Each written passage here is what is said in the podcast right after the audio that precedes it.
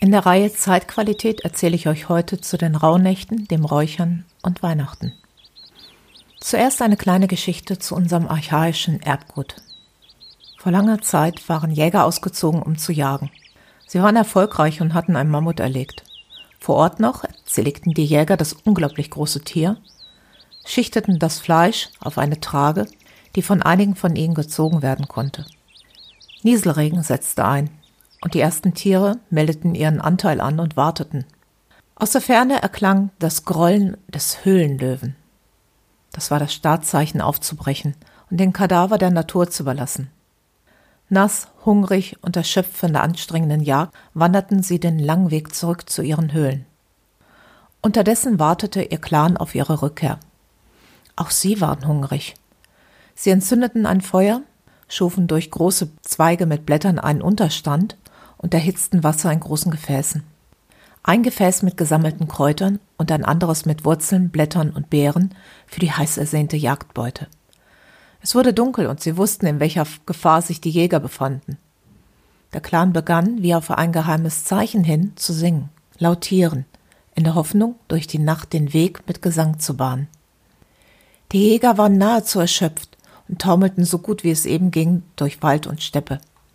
Da, Sie konnten das Feuer riechen, sie konnten Kräuter riechen und hörten kurz darauf den Gesang. Einige der Clanfamilie kamen ihnen entgegen und nahmen ihnen die schwere Last ab. Sie wurden an das Feuer geführt und bekamen heiße Getränke und durften ruhen. Nach und nach erholten sie sich. Während das Fleisch durch das Feuer gebraten wurde, die Suppe mit ihren wertvollen Knochen köchelte, erzählten sie von ihren Jagdabenteuern. Der Clan freute sich über den Erfolg und alle wussten, dass sie nun die nächste Zeit überleben würden. Feuer und Kräuter auf heißen Stein ist ein Geruch der Heimat, der wärmt, tröstet und heilt. Heutzutage verbinden wir uns mit diesem Anteil schon durch das Entfachen eines Feuers oder über die Magie einer Kerze. Dann verbinden wir uns mit dem archaischen Menschen in uns. Feuer zu betrachten kann alleine schon heilend sein. Dann kommt die Kräuter- und Harzmischung auf die Kohle oder wird von unten erhitzt. Der Duft ist in und um uns herum und im Raum verteilt. Es sind psychoaktive, körperlich und seelisch wirksame Inhaltsstoffe, die wir über den Atem in uns verbreiten. Wir riechen, sehen und fühlen. Durch den Rauch heißt es auf Lateinisch Perfumum. Abgeleitet wurde davon das Wort Parfum. Das Räuchern ist die Basis der Parfümerie und der Aromatherapie. Was können wir alles riechen? Wir können Angst, Liebe, Schnee, Sturm, Sonne, dicke Luft, Heiterkeit und Leichtigkeit riechen. Der Geruchssinn ist entwicklungsgeschichtlich einer unserer ältesten Sinne. Aus dem ursprünglichen Riechhirn hat sich das Denkhirn, das heißt die Großhirnrinde, entwickelt. Beim Räuchern werden die Duftmoleküle, die im Pflanzengewebe eingelagert sind, befreit und steigen mit dem Rauch in die Raumluft über, wo sie sich verteilen. Über die Atemluft gelangen die Duftmoleküle in Berührung mit unserer Riechschleimhaut an der Nasenwurzel. Die Reize werden auf direktem Wege in das Zentrum des Gehirns weitergeleitet.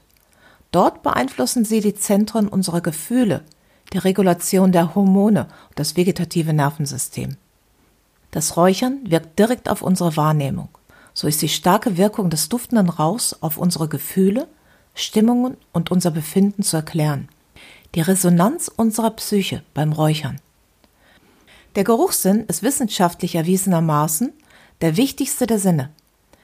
Mit dem Geruch sind sofort Erinnerungen aus der Vergangenheit verbunden. Ob positive oder negative Erinnerungen spielen keine Rolle. Eher die Intensität des Verankerns. Der Geruch von Sterilium ist für mich verbunden mit der Geburt meines Sohnes. Als junge Mutter und Hundebesitzerin desinfizierte ich mir anfangs noch die Hände. Dieser Geruch löst in mir eine Kaskade von schönen Erinnerungen aus. Und als mein Sohn einmal Sterilium im Krankenhaus roch, sagte er doch tatsächlich, dass es sehr gut riechen würde.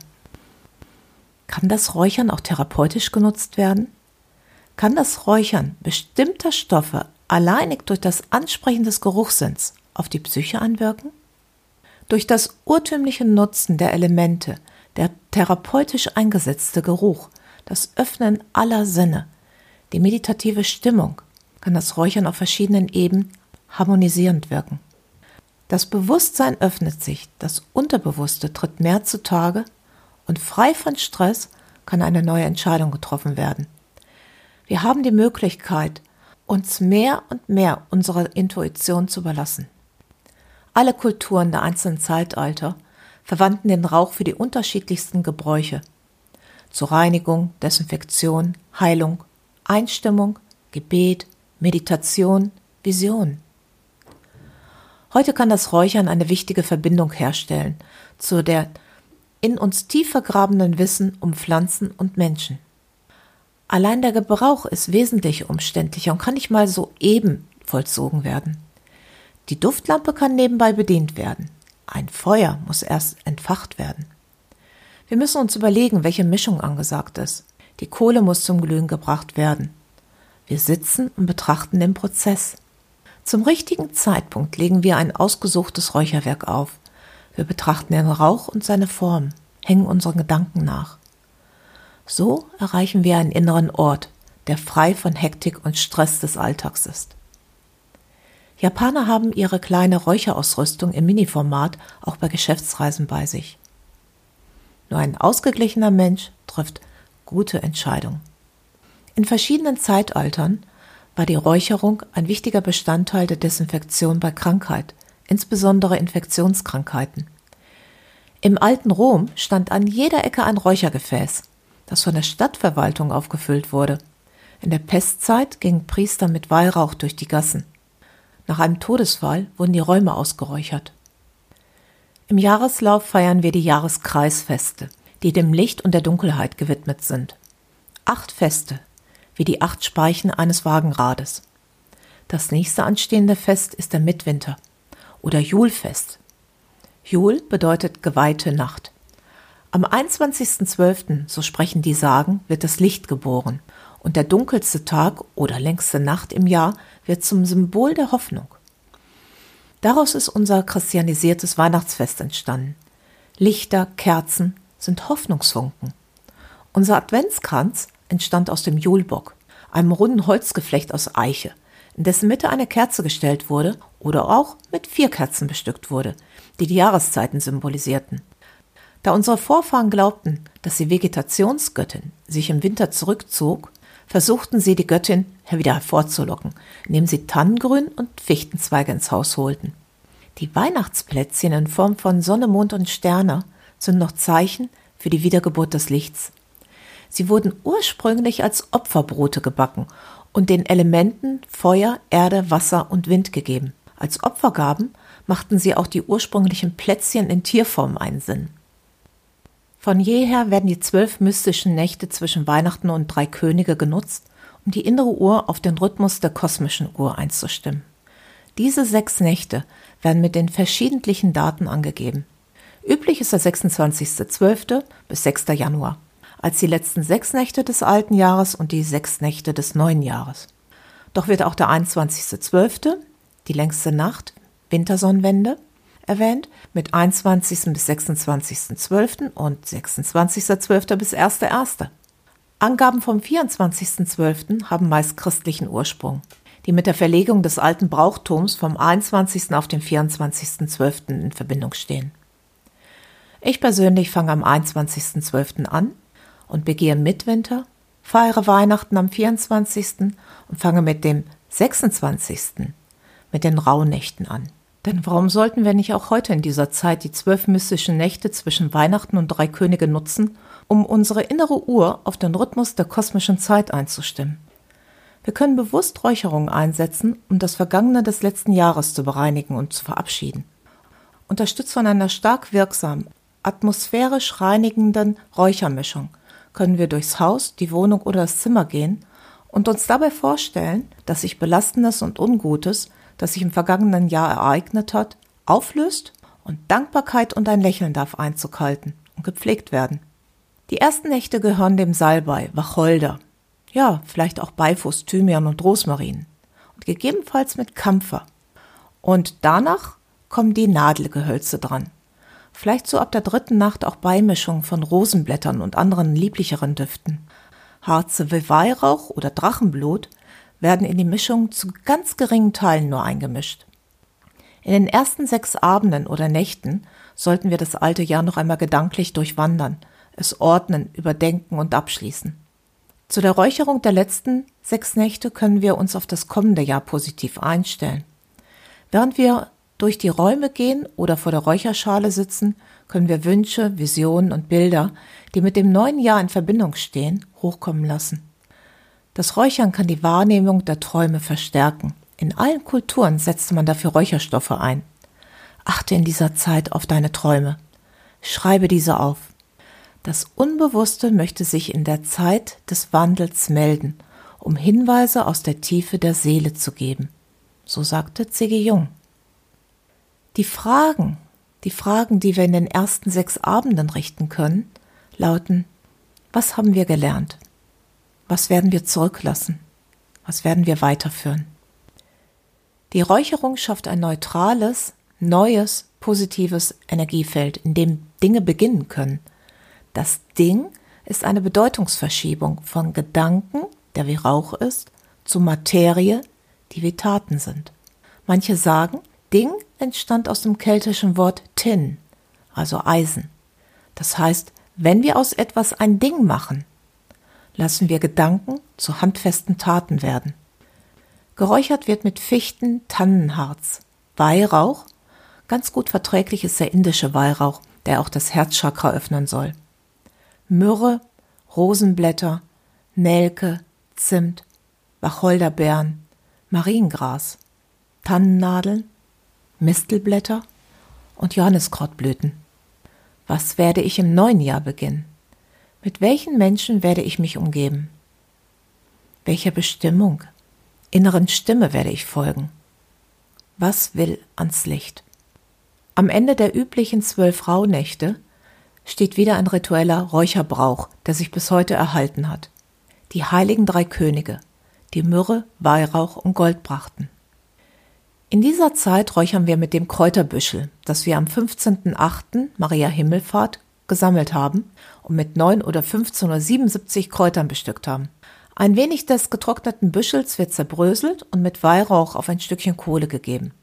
So tut es der eigenen Seele in diesen Nächten gut zur Ruhe zu kommen. Und nur um sich selbst zu kümmern.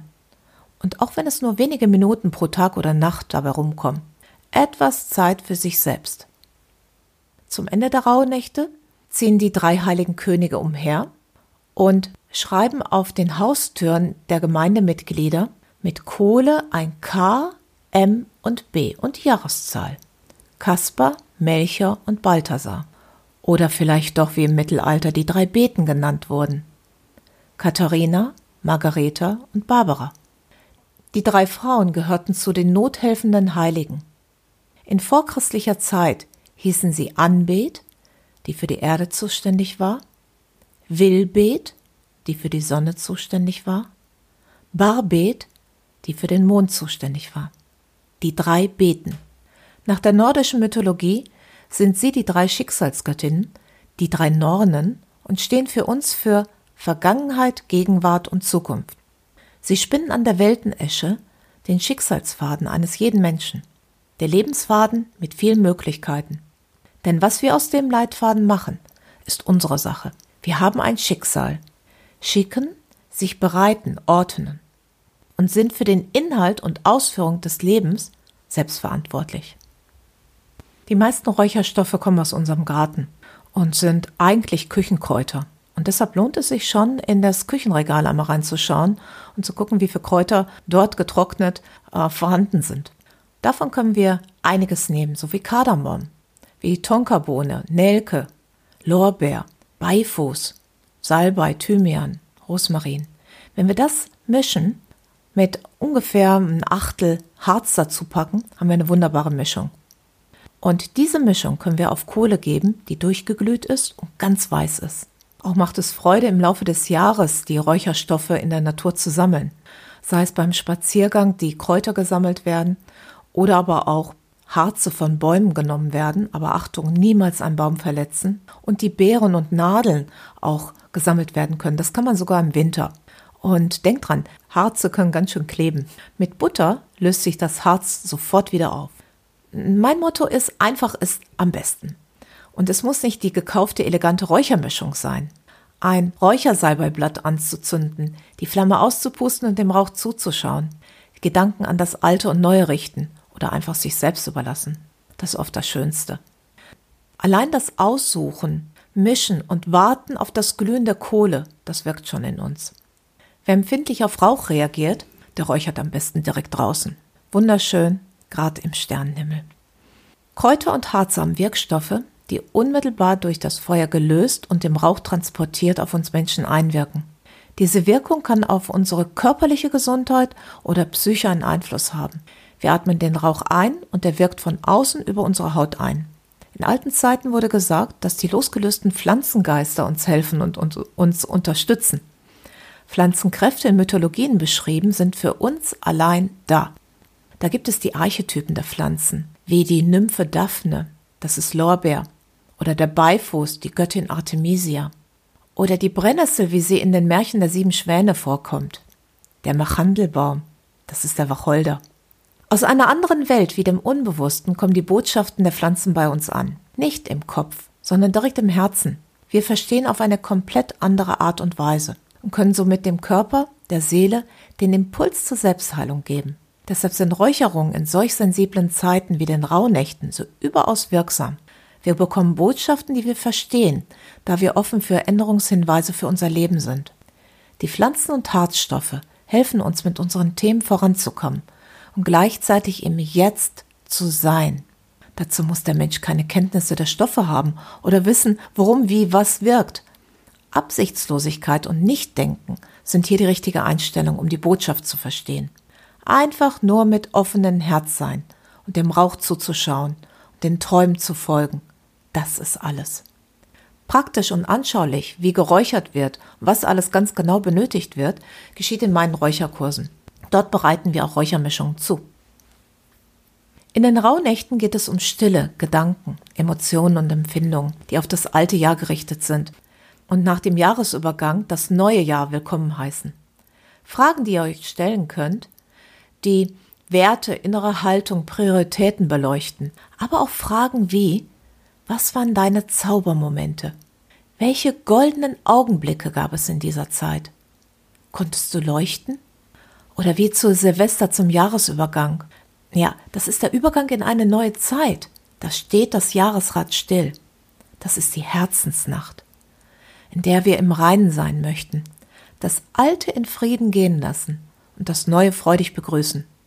Klarheit, innerer Frieden, Harmonie. Ja, und die Nächte danach? Da stellen sich Fragen wie, wem oder was möchte ich begegnen? Wie schaut meine Selbstfürsorge aus? Bist du bereit, achtsam durch das Jahr zu gehen? Segne dein Jahr, segne dein Leben. Die Schutzpatronin dieser Tage ist Frau Holle aus unseren Märchen. Frau Holle oder die Wintergöttin Perchta achtet auf uns. Sie beobachtet, wenn jemand faul oder unnütz in den Tag hineinlebt. Sie ist sehr streng und achtet darauf, dass jeder seiner Bestimmung gemäß lebt und sich entwickelt. Sie wirkt wie eine Richterin über Gut und Böse und ist wie die Hüterin über die Anlagen der Menschen. Dass Talente genutzt werden und schlechte Angewohnheiten möglichst abgelegt werden. Deshalb ist es in dieser Zeit der Rauhnächte besonders wichtig, alles in der Wohnung und an sich selbst rein und sauber zu halten. Man soll auch keine Wäsche waschen oder aufhängen.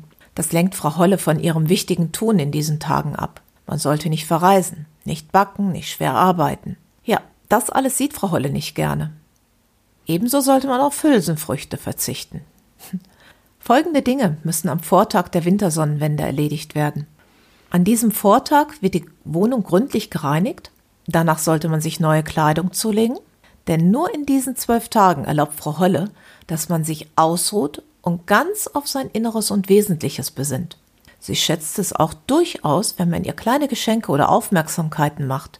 Besonders gern hat sie Brot, Kuchen, Gebäck und Mohn. Und vielleicht erweist sie sich dann im kommenden Jahr gnädig und erfüllt uns so manchen tief ersehnten Wunsch. Die ursprüngliche germanische Göttin hierzu ist Holder oder Hell. In der griechischen Mythologie entspricht sie Hekate, die Göttin der Unter- oder Zwischenwelt. Ihr zur Seite steht Odin, Wodan. Beide führen die wilde Jagd der Hexen an, die in diesen Nächten auf ihren Besen durch die Lüfte reiten. Daher ist es in manchen Gegenden noch heute Tradition, in dieser Zeit neue Besen anzufertigen oder zu besorgen.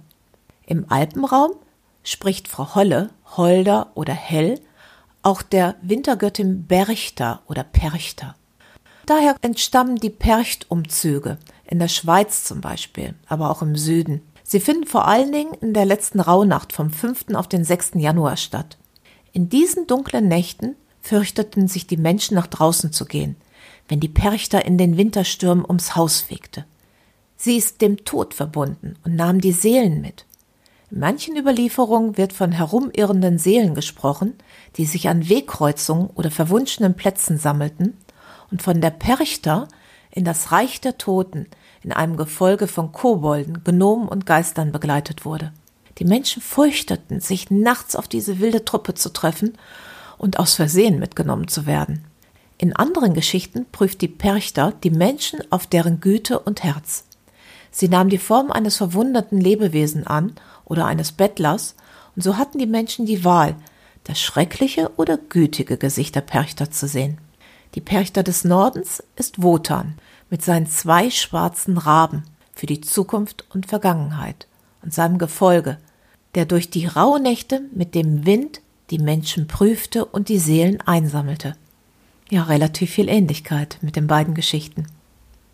Ja, früher die Rauhnächte und nun Weihnachten. Weihnachten, die geweihten Nächte. Wie kam es zu diesem Übergang? Das Mittelalter und noch früher waren teilweise Zeiten der Kriege und damit verbunden des Chaos. Die Kirche versuchte in diesen Zeiten Ordnung und Struktur hineinzubringen. Weihnachten, Dreikönig, Ostern und Pfingsten haben zur Orientierung das Leben und Sterben Jesus. Und die weiteren Feste sind Maria gewidmet. Die Marienfeste sind eindeutig den Naturereignissen zuzuordnen, also Maria als Gaia, die Naturgöttin. Weihnachten wird erst im vierten Jahrhundert nach Christus mit der Geburt Jesu belegt.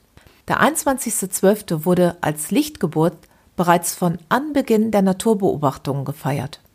Im Dezember mit den dunkelsten Nächten kommen wir enger zusammen und besuchen uns einander. Früher wurde zusammengerückt, um die menschliche Wärme zu spüren. Damals wie heute warteten die Menschen auf die Wiedergeburt des Lichts. Somit war und ist zwei Drittel des Dezembers, der Advent, ein Zeitraum des Wartens, der Sehnsucht. Wenn das Lichtkind geboren ist, ist die Emotionalität hoch. Kollektive Freude. Geliebte Menschen sind beieinander. Und die Herzlichkeit sind zu spüren. Das Lichtkind, das göttliche Kind, ist die Lebensfreude pur.